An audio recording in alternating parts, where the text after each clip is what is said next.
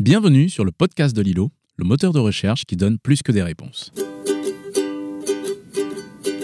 Pour cet épisode, on voulait vous parler de la générosité de l'engagement. Et oui, pour ceux d'entre vous qui n'ont pas fait hawaïen en LV2, Lilo, ça veut dire généreux en hawaïen. Et alors Seth, dis-moi un peu, qu'est-ce que tu faisais le mercredi après-midi quand tu étais petit? Je t'assure que tu ne veux pas savoir. C'est vrai? Zut alors, parce que notre invité, lui, il était fasciné par les gibbons. Il passait tous ses mercredis à les observer aux zoo, près de chez lui, près de Fayence, dans le Var. À tel point que, à 16 ans, il a sorti son premier livre sur les gibbons. Et depuis, il a décidé d'y consacrer sa vie et il a créé, avec son association Calawait, le plus grand projet au monde de sauvegarde des gibbons. Je suis impressionné. Tu regrettes hein, d'avoir rien fait d'autre de tes mercredis après-midi Totalement. Mais bon, bah du coup, on va tout de suite passer avec notre invité. Bon bah bonjour Chani. Bonjour. Est-ce que tu peux nous raconter rapidement ton parcours et comment le petit Aurélien, qui est né à Fayence, est devenu Chani, le fondateur de Calawait et l'homme qui consacre aujourd'hui sa vie à préserver les gibbons? Alors le petit Aurélien, euh, quand il avait 11-12 ans, il était passionné par les singes. Donc euh, j'ai passé beaucoup de temps à, à observer euh, les, les gibbons et les autres primates dans un zoo dans le sud de la France, près de chez moi. Très vite pour moi, c'était qu'une étape. Les zoos, je voulais sauver les vrais gibbons et euh, ceux qui dans la nature. Donc c'est pour ça que j'ai pu partir en Asie à 18 ans. Tout seul? Alors tout seul, avec le soutien de Muriel Robin, parce que euh, quand j'observais les gibbons euh, dans, dans le sud de la France, avec une grande prétention, j'avais écrit un petit bouquin pour expliquer aux gens comment il fallait vraiment s'occuper des gibbons, ce qu'il fallait faire, etc. Donc très très prétentieux. Il y avait eu quelques articles dans la presse où je disais justement que je voulais partir en Asie et sauver les, les- les gibbons. Alors pourquoi les gibbons euh, comparés aux autres singes? Parce que justement en captivité, les gibbons, ils étaient toujours tout seuls, les gens n'arrivaient pas à bien s'en occuper. En tout cas à mes yeux, puisque les gibbons sont monogames, fidèles, donc c'est compliqué, il suffit pas de mettre un mâle et une femelle dans une cage. Un jour, je me suis retrouvé face à Muriel Robin qui avait lu un article dans la presse à propos de moi et qui m'a dit Tu veux partir en Asie sauver les gibbons? Eh bien, tu pars, je vais t'aider. Et c'est comme ça que j'ai pu m'envoler. C'est elle qui a financé mon premier voyage. D'abord en Thaïlande, puis en Thaïlande, c'était en 1997. Je voyais dans la presse internationale qu'il y avait d'énormes incendies en Indonésie, le pays où il y a le plus d'espèces de gibbons. Et là, je me suis dit C'est là-bas. Il faut que je me rende là-bas. C'est là euh, qu'il faut être. Exactement, pour sauver les gibbons. Et c'est comme ça que l'année suivante, j'ai pu m'envoler pour, pour l'Indonésie pour créer le premier programme de conservation des gibbons en Indonésie. Et t'avais quel âge à ce Euh, moment? là, j'avais 18 ans. Et euh, c'était euh, pas vraiment le bon moment pour sauver les singes en Indonésie parce que c'était la chute du président Suharto en mai 98. Il y avait des blindés dans tous les coins de rue. Les gens me regardaient avec de gros yeux en disant rentre en France au lieu de nous parler de tes singes là. C'est un peu comme ça que, que Calawet est né. Alors pourquoi Shani? Parce que euh, c'est suite à mon premier voyage en Thaïlande où les gens n'arrivaient pas à prononcer mon prénom Aurélien. Un gros souci avec les R. Et Shani, ça veut dire gibbon en thaïlandais. Donc, euh, ils ont fini par m'appeler Gibbon parce que je passais mon temps à, à chercher les gibbons. Et quand je suis arrivé en Indonésie, c'était plus simple aussi. Ils n'arrivaient pas à prononcer Aurélien. J'ai dit, bon, appelez-moi Shani. Et puis ben c'est voilà. C'est le mec qui parle tout le temps de c'est c'est lui. Exactement. Voilà. Et Muriel Robin dans tout ça Eh ben, Muriel Robin, elle a toujours été présente jusqu'à encore aujourd'hui. Euh, elle était là quand elle m'a elle m'a appelé la première fois, j'avais 16 ans. Aujourd'hui, j'en ai 42. Elle est toujours là à veiller au grain, voilà, à voir ce que je fais euh, sur le terrain euh, pour les gibbons. C'est une grande histoire. Incroyable. Et du coup, euh, ce que tu avais observé dans le zoo, dans le Var près de Fayence, finalement, c'était euh, une bonne manière de s'occuper des gibbons ou t'avais dit des bêtises? Euh, alors j'avais dit énormément de bêtises, évidemment, et je me suis rendu compte que j'avais tout à réapprendre une fois que j'ai commencé à les observer dans leur milieu naturel, parce que leur comportement est complètement, je vais dire, aliéné en captivité, qu'on le veuille ou pas. Même à Calawet, dans nos centres, de- Mm. dans nos refuges, une fois que l'animal est en captivité, ça n'a plus rien à voir avec celui qui est dans la canopée et qui passe de branche en branche en toute liberté. Donc oui, j'ai dû beaucoup euh, apprendre, mais tout ce que j'ai pu observer en captivité, notamment sur leur euh, mal-être, euh, pour essayer de, de faire qu'ils aillent mieux. Aujourd'hui, j'ai la chance de pouvoir espérer les relâcher. Euh, tout ça m'a beaucoup servi. C'est une belle histoire. Moi, ça ça m'inspire. Je ne faisais pas ça de mes mercredis après-midi, mais Oh, tu m'étonnes. je ne codais pas non plus. J'aimerais revenir quand même un petit peu sur ton parcours avec quelques dates clés. Tu me corriges si je me trompe. En 98, tu arrives en Indonésie donc. C'est ça. Et très vite, tu crées ta première structure d'accueil de gibbons sur l'île de Bornéo. Oui.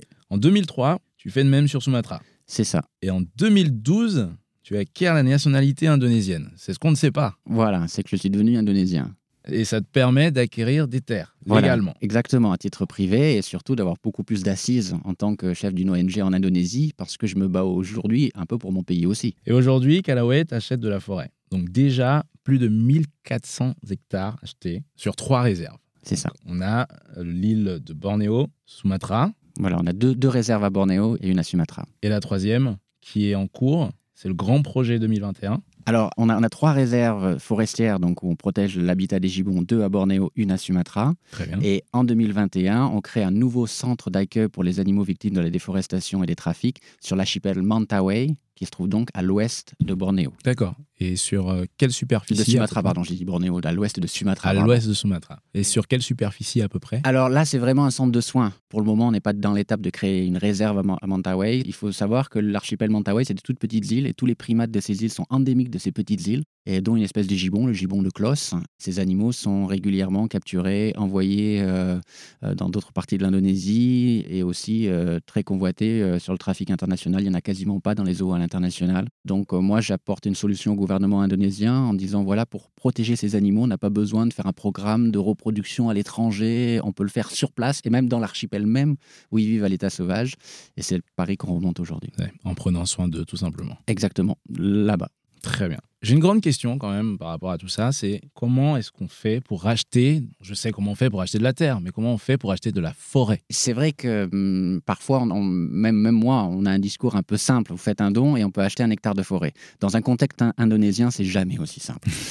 et euh, d'abord, il y a le cadastre, comme en France. Il y a un plan d'occupation des sols. Il y a des endroits, comme notre réserve à Sumatra, où on peut être complètement libre parce que c'est une zone où on, a- on achète des terrains. Donc, on n'achète jamais de la forêt légalement. On achète plutôt des terrains qui sont recouverts de forêt. Euh, cette partie du cadastre en Indonésie à Sumatra, pour notre réserve de Sumatra, par exemple, euh, officiellement, il n'y a pas de forêt. Il n'y a pas de forêt. Donc là, c'est euh, pour des, des- des privés. Le cadastre nous permet d'acheter des terrains sans avoir aucune collaboration avec les autorités. Ça se passe euh, assez facilement, assez simplement, en sachant quand même, là où, où ça se corse, c'est que les terrains n'appartiennent pas à un seul propriétaire. On parle plus de famille, on parle plus de, de groupes ethniques, même, Oui. groupes communautaires.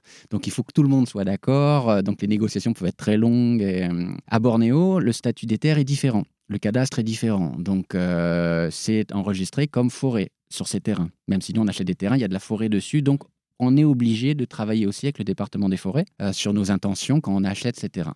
En tout cas, quoi qu'il en soit, pour faire simple, la notion de propriété, quel que soit le statut du cadastre, est la, la notion la plus forte pour exercer une légitimité, pour pouvoir avoir la force, avoir la légitimité justement de dire non à d'éventuelles coupes ou du braconnage. Donc nous, ce qu'on recherche, c'est pas la notion de propriété.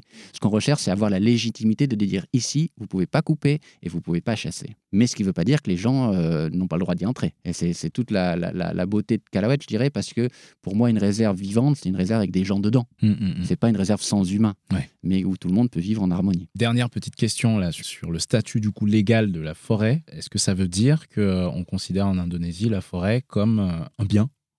Finalement qu'il faut protéger Hmm, c'est plus compliqué que ça. C'est plus le, cadastre, encore le plan d'occupation des sols, qui dit que là, effectivement, elle doit être protégée. Il y a des endroits où la forêt est protégée, mais où les animaux ne sont pas protégés. Donc, ce sont des réserves forestières. Euh, il y a des endroits où tout est protégé, des zones de conservation d'État. Après, est-ce que la loi est, appliquée ou sur place C'est encore autre chose, mais en tout cas sur le papier. Mais euh, il y a aussi euh, toute une partie du cadastre qui se repose justement sur la végétation. On va attribuer des concessions, tout ça. Malheureusement, ça ne correspond pas à la réalité. Il y a des zones dites forêts dans le cadastre, alors que c'est devenu euh, Tout plat. euh, tout plat. Il y a de la savane et il n'y a pas, il y a pas, il y a pas d'arbres. Et inversement, mais là, ça nous arrange quand sur le cadastre, c'est plus du tout des zones forestières. Ouais. Et en fait, la forêt est belle, il y a encore des tigres à l'intérieur, comme à Sumatra. Et là où on a un peu carte blanche, parce que euh, on a affaire qu'aux copropriétaires et pas aux, pas aux autorités. Pourquoi acheter cette forêt? Pourquoi pas la laisser à leur propriétaire Alors c'est une très bonne question parce que on a plusieurs types de déforestation en Indonésie. Vous avez celle la plus connue malheureusement à cause de l'huile de palme à très grande échelle. Ces industries de l'huile de palme, il y a aussi le charbon, euh, il y a aussi la pâte à papier, à moindre mesure. Euh, mais ces industries laissent des poches de forêt. Et ces poches de forêt, donc cernées par les industries de l'huile de palme et les plantations, y vivent des populations locales. Alors, En sachant que les activités même ancestrales de chasse, par exemple, dans un fragment de forêt qui fait 1500 hectares, ça va tout décimer. Parce qu'on parle plus d'une forêt connectée comme avant. Évidemment que la chasse traditionnelle, ça n'a jamais été un souci quand la forêt était grande. Mais quand on parle de poches de forêt et qu'il y a des orang-outans à l'intérieur, même des cochons, des sangliers, euh, si la chasse traditionnelle continue dans 1500 hectares, très vite, puisque les gens posent des pièges, etc. Donc l'idée, c'est de dire d'abord que de toute façon, ces poches de forêt à court terme sont menacées, parce que si les industries ne les ont pas coupées, elles poussent les populations locales à couper pour ensuite acheter les grappes de palmiers, par exemple. Donc la déforestation continue, plus lentement, mais elle continue. Ce sont les gens qui sont donc poussés à déforester pour faire du palmier, pour vendre à la compagnie d'à côté. Et même s'ils ne déforestent pas, comme je l'ai dit tout à l'heure, il y a un très gros risque pour les animaux. Donc l'idée, c'est de dire, eh bien, on va faire comme les compagnies qui vous financent, qui vous achètent vos terres pour faire des, des plantations. Mais nous, c'est pour protéger et vous aurez toujours accès à vos terres, en sachant que dans ces terres, puisque c'est des terres ancestrales qui descendent de génération en génération, et à l'intérieur, il y a des arbres fruitiers que les, leurs anciens ont plantés, il y a des EVA, des arbres à caoutchouc, et donc toutes ces ressources, des jardins de rotin, ce qui est très important à, Bornéo, vous savez, le rotin, c'est une liane épineuse, et euh, elle a besoin des grands arbres pour pousser, donc s'ils cultivent le rotin, ils protègent aussi la forêt. Donc toutes ces ressources, les gens y ont toujours accès lorsque Calaouette achète les terrains, on dit simplement, vous ne coupez pas les arbres, et vous ne chassez pas. Donc euh, les gens continuent d'être sur leur terrain s'ils le désirent, mais s'il y a un gros orang-outan, un grand mâle qui fait 120 kilos qui passe et qui casse un EVA, parce un petit EVA parce qu'il est tellement lourd, eh bien on doit laisser faire parce que justement nous on a, on peut dire dédommagé ou même si encore une fois le titre de propriété qu'on acquiert nous permet d'avoir cette légitimité là. Et on se rend compte sur le terrain que ça se passe très très très très bien. Les gens attendent de pouvoir nous vendre les terrains. C'est nous qui n'avons pas assez de, fonds pour avancer. On va jamais démarcher les gens. Aujourd'hui, c'est les gens qui viennent à nous en permanence pour nous dire ah j'ai un terrain limitrophe du vote, je veux vous le vendre, etc. Parce qu'ils savent comment Calaouet travaille et que s'ils le vendent à la compagnie d'à côté, eh bien c'est fini. Ils perdent tout sur leur terrain. D'accord. Et du coup, quand vous arrivez à acquérir ces terrains, ils sont tranquilles ou les compagnies d'à côté, elles continuent de venir et il y a besoin de les protéger? Il y a besoin de les protéger. Acheter un terrain, avoir la légitimité de dire non, ça suffit pas. Il faut euh, en faire en sorte que sur place, il y ait des gardes, on fait des patrouilles équestres, patrouilles euh, à pied, des patrouilles aériennes. Alors c'est d'abord de la dissuasion, dans 99,9% des cas c'est de la dissuasion, mais c'est important parce qu'on est limitrophe de justement de compagnies. Ces compagnies, quand on établit une réserve comme ça, on se présente aussi, c'est-à-dire qu'elles euh, savent qu'on a le soutien des populations locales. Elles savent que je connais aussi le cadastre, je connais aussi les autorisations avec lesquelles elles travaillent, que c'est pas dans leur concession. Parce qu'il y a vraiment une, déforestation, on dire illégale, c'est pas complètement illégal non plus. Légal, ça l'est pas non plus. Des zones grises, l'Indonésie est très forte avec toutes ces zones grises où on ne sait pas trop comment faire. Mais si, pour faire simple, une compagnie qui a une concession de 10 000 hectares, elle va tout autour de sa concession faire pression sur les gens, voire financer les gens. C'est pour ça que des fois, sur la terre d'un villageois, on voit un bulldozer, alors que bulldozer, c'est 500 dollars la journée. Hein. Donc le villageois, pour se payer ça, c'est quand même assez compliqué. Donc la compagnie va exploiter une zone qui fait peut-être le double de sa concession. Parce que justement, elle fait ça. Donc dans ces zones en dehors de leur concession, nous, on peut agir. Et encore une fois, quand on a le soutien et un peu de légitimité sur place et de notoriété, ça, se passe bien. En tout cas, aujourd'hui, on n'a pas de conflit frontal avec une compagnie alentour parce qu'elles savent qu'on a les outils pour répondre à une attaque, par exemple. Hmm. Et ça ne s'est jamais produit. Des intimidations, si, bien sûr. Et ça, mais ça passe souvent par quelqu'un d'autre. S'ils veulent nous faire savoir quelque chose, ça passe par des villageois. Et ensuite, euh, les très grandes intimidations, ça ne sera jamais euh, identifié de la compagnie. Ça sera toujours euh, détourné. détourné voilà.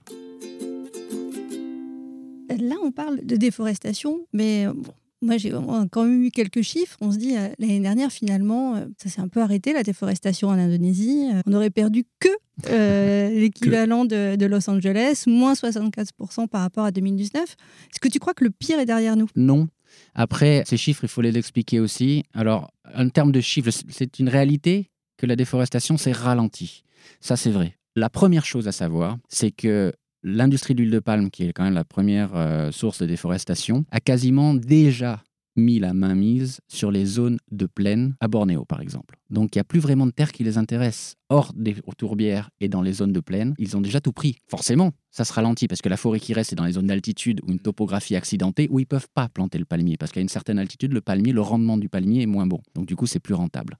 Donc ça, c'est déjà la première chose. Facile de dire que ça ralentit quand ils ont tout détruit. Tout ce qui les intéressait, du moins. Donc la déforestation se décale aujourd'hui. On a eu Sumatra, Bornéo, et aujourd'hui c'est la Papouasie. Parce qu'en Papouasie, il y a encore des zones de plaine à déforester pour l'industrie de l'huile de palme. Ensuite, il y a eu un moratoire sur les nouvelles plantations de palmiers à huile. Donc on peut se dire très bonne nouvelle plus de permis pour faire des nouvelles plantations. Sauf que tous les permis ont déjà été délivrés. Ils n'ont pas été implantés, c'est tout. Ils n'ont pas commencé à travailler. C'est pour ça qu'on a quand même toujours une déforestation.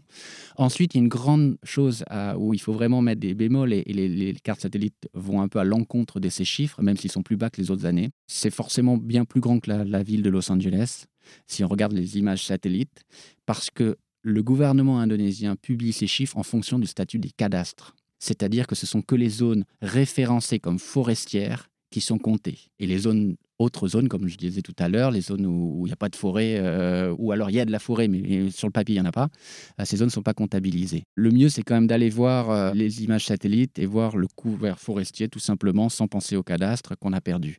Et là, même si ça a bien diminué, certes, on est quand même sur des chiffres plus importants. C'est joie. non, mais c'est bien d'avoir de faire un constat de la réalité, ce qui ne veut pas dire qu'on est en train de tout perdre, etc. C'est aussi une bonne nouvelle que ça se ralentisse. Et j'ai oublié une chose, c'est que ces euh, deux dernières années, on a eu des inondations à Bornéo. Euh, il y a le phénomène climatique La Niña, donc on a énormément de, précipitations. Et euh, on n'a pas tout simplement cette année, on n'a pas eu de saison sèche du tout. Donc il n'y a pas d'incendie. Hmm. Donc ce qui contribue aussi au, bilan relativement, je dirais pas positif, mais moins grave que les autres années en termes de déforestation. Très bien. C'est des, je ne sais pas si c'est des bonnes nouvelles. Oui, c'est la question que je me posais aussi. voilà.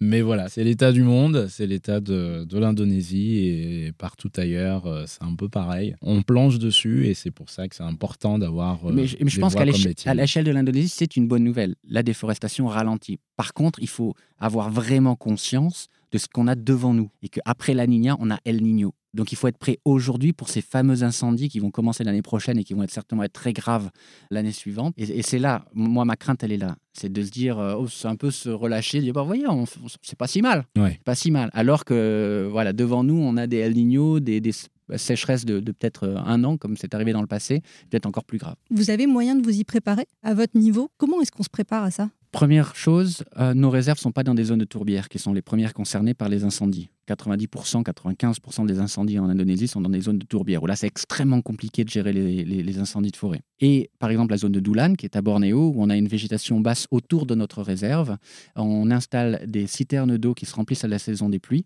tous les 400 mètres. On a une, une, piste qui fait la frontière sud.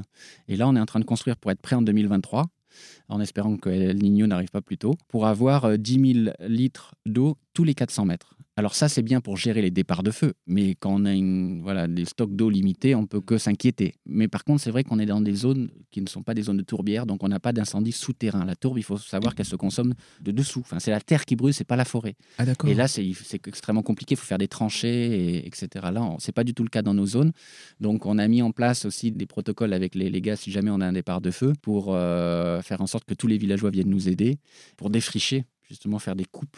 Et là, pour le coup, c'est le seul moment où on va s'autoriser à couper pour faire des pare-feux. En plus, les citernes d'eau qu'on a. Donc, on, tente de se préparer. Après, dire que je suis serein, loin de là. Très ingénieux, en tout cas, ce système de, de, de citernes. Euh, on espère que tu n'en auras pas, besoin. Pas besoin. Voilà.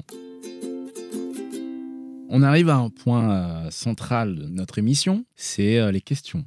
Mhm. Donc, c'est les questions aux engagés. Tu vas avoir cinq questions qui vont être posées à jour de rôle par mhm. Sophie et par moi. D'accord. Et tu vas pouvoir y répondre, mais surtout réponds-y avec le plus d'honnêteté possible. d'accord. Je me lance. Première question. C'est d'honnêteté, c'est même pas de spontanéité. Moi, j'allais dire spontanéité, parce que je me dis, Chani, en général, il est toujours honnête. je, vous ai, menti sur toutes les autres questions. Elles ne sont pas dures, elles ne sont pas dures. Contente-toi d'être euh, d'être spontané. Ça marche. Mais honnête aussi. Alors, quelle est la loi que tu aimerais faire voter? L'abolition de la chasse pour la France. Le geste ou l'habitude que tu aimerais que euh, les auditeurs qui nous écoutent arrêtent? Ou commencent à faire Limiter l'huile de palme dans la consommation. Quel est l'échec qui t'a le plus appris Une de mes réserves que j'ai créées il y, a, 15 ans et qui a été détruite pour en faire une plantation d'huile de palme. J'ai compris à ce moment-là que je n'appliquais pas la bonne méthode. J'achetais pas des terres à l'époque et j'ai appris à, faire confiance à un minimum en fait, avoir le plus de garanties possible quand on parle de protection de l'environnement pas trop croire les grands discours, en plus quand ça vient de politique, locaux ou pas. Donc euh, avoir euh, toujours choisir l'option où on a le, plus de contrôle, contrôle sur la durée. Le grand patron que tu aimerais convaincre, qu'est-ce que tu lui dirais? Waouh euh... Honnête. c'est forcément lié à l'huile de palme. Je ne sais pas si c'est un patron ou un politique, mais euh, l'huile de palme dans les carburants, non, quoi, renonce, quoi. Je sais pas qui tu es, je sais pas qui, prend cette décision, qui a le pouvoir à l'échelle de l'Europe, par exemple, de dire euh, si vous, on arrête l'huile de palme dans les carburants aujourd'hui, une grande partie de la problématique est, résolue parce que 50% de l'huile de palme part dans, les, les bio carburant avec des guillemets. Donc euh, voilà, je sais pas qui a le pouvoir de taper du poing sur la table et de dire euh, arrêtons ça. Voilà. C'est un terme incroyable quand même, biocarburant, non? De ah, l'huile de palme. Ben, c'est surtout mensonger. c'est surtout mensonger. Donc, euh, c'est triste. Même dans les produits bio, hein. s'il y a l'huile de palme, je crois que c'est moins de 10%, ça reste toujours bio, hein, même s'il y a l'huile de palme à l'intérieur. Donc, je ne sais pas qui est cette personne, mais. On va essayer de la trouver. On va lui faire passer le message. Dernière question. Quelle est la raison qui te laisse penser qu'on va s'en sortir Ah, mais pour moi, c'est une évidence. Dans le sens aussi, s'il n'y avait pas cet espoir-là, je ne serais pas sur le terrain à me battre. Euh, on se tire tous une balle dans la tête, c'est fini. Notre plus grand tort, et surtout dans les, pays euh, en Occident, quand on parle du réchauffement climatique, c'est toujours d'avoir un, discours extrêmement négatif. La lucidité n'empêche pas de continuer à avoir un discours lucide sur les solutions, lucide sur les enjeux, notamment sur les animaux en voie de disparition. Je vous donne un exemple. Moi, quand j'étais gamin et que j'étais déjà passionné par les singes, on m'a expliqué que les orang-outans disparaîtraient en l'an 2000. Ensuite, on m'a expliqué qu'ils disparaîtraient en 2010. Ensuite, on m'a expliqué qu'ils disparaîtraient en 2020. Je dis pas que les orang-outans sont pas menacés mais ça a aussi un effet boomerang d'être extrêmement négatif surtout. Et moi, quand j'étais gamin, je me suis posé des questions. Est-ce qu'il y aura encore des singes à sauver quand je serai grand? Et aujourd'hui, on n'a jamais eu autant besoin de la jeunesse pour justement prendre les bonnes décisions, aller derrière Greta et faire euh, les, grandes choses pour la planète. Il faut surtout pas leur voler cet espoir, leur faire croire qu'il n'y a plus rien à sauver. Moi, j'ai vu le visage de Bornéo être défiguré ces deux dernières décennies, mais je vois aussi ce qu'il y a encore à sauver. Et il y a des choses justement magnifiques. Moi, j'ai des regards dans la forêt qui m'ont croisé, des regards d'orang-outan, des regards de gibbon. Tout ça, pour moi, c'est une obligation de continuer à lutter pour les sauver parce qu'il y a encore plein de choses à sauver. Et encore une fois, si on nous vole cet espoir, c'est plus la peine de lutter. On a, c'est fini. C'est fini. Donc c'est extrêmement grave, je dirais même. C'est, gravissime de faire croire que c'est perdu. Mais du coup, tu soulèves un, un point qui m'interpelle, c'est cette négativité. Est-ce que c'est pas un peu un moteur pour euh, cette jeune génération, pour euh, toi, pour nous, pour euh, ceux qui essayent de faire des choses? Cette négativité? Ils ne savaient pas que c'était impossible, alors ils l'ont fait. C'est ce que tu fais un peu. Ouais, mais je, mais je pense que moi, je, vois, je reçois des messages de, de, de, gamins qui aimeraient faire ce que je fais et qui sont dans l'inquiétude, dans une grande inquiétude, une angoisse, parce qu'on leur, on leur laisse entendre que c'est fini. C'est perdu. C'est perdu, quoi c'est perdu. Celui que le, le, le, Chani aujourd'hui qui a 12 ans et qui veut, qui veut sauver les singes, on dit, tu sais, il restera pas beaucoup de forêt quand tu seras grand. Hein.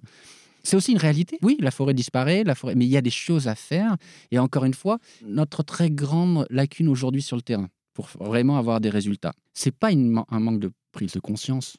Faut arrêter. On n'arrête pas de le rabâcher. Tout le monde a entendu parler des problèmes environnementaux. On l'a, mais c'est un manque d'union pour agir concrètement sur le terrain. Moi, je me sens seul là-bas. Sérieusement. Tout le monde parle de la déforestation en Indonésie. Toutes les grandes ONG parlent de la déforestation en Indonésie. Les lobbies, tout le monde est à Glasgow, tout le monde fait son show. Mais ce dont on a besoin, c'est d'actions concrètes sur le terrain, acheter, sécuriser, mais aussi avoir des gens réellement sur le terrain qui se retroussent les manches et qui n'ont non aux tronçonneuses et qui vont voir le cadastre. On a des outils qui nous permettent déjà de limiter cette déforestation. On a déjà des outils, mais il faut savoir s'engager et s'engager sur le long terme. Hmm.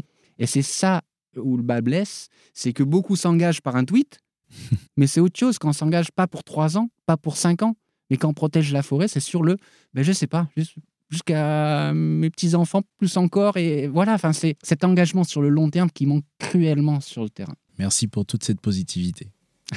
Bah, merci pour tout ce partage, hyper généreux. Et puis, c'est toujours un, plaisir d'échanger avec toi. On se sent tout petit. On se sent tout petit. Merci à vous. Euh, voilà. Du coup, poursuivre tes aventures tous les lundis sur ta chaîne YouTube, une émission en français, c'est ça? Voilà, tous les lundis, une vidéo sur notre travail justement concret. Quand on fait des choses concrètes sur le terrain, c'est pas difficile de faire des vidéos et de montrer concrètement, euh, voilà, d'avoir du contenu en, gros. Donc, allez sur la chaîne Shani Karawet. Vous verrez euh, bah, notre quotidien dans la forêt pour la protéger, sauver les animaux. Et voilà. Et on a même le jeudi des vidéos, mais en indonésien, puisqu'on est très suivi aussi par les Indonésiens, ce qui est important parce que c'est bien de parler déforestation ici, mais quand on travaille là-bas, il faut surtout sensibiliser les gens là-bas. Et dans bien des galères, ce sont les Indonésiens qui m'ont sauvé. Donc c'est pour ça que c'est important d'avoir toujours, ce qui n'est pas forcément facile, hein. culturellement, etc. C'est pas du tout pareil. Donc euh, voilà, le lundi en français et le, jeudi en indonésien sur Shani Kalawet. Et puis devenez amis si vous voulez nous soutenir sur euh, www.kalawet.org. Et puis utilisez Lilo si j'ai bien compris. Ah oui, on va continuer à te soutenir, à, t'aider à acheter de la forêt, du coup, euh, grâce aux recherches Internet. Et puis, effectivement, allez sur le site calawet.org pour euh, suivre, vous aider, euh, faire des dons. voilà. Et merci, merci, pour ce que tu fais pour nos enfants, à nous. Peut-être qu'ils voudront sauver des jupons quand ils seront grands. Comme toi. Merci. Bravo. Merci beaucoup.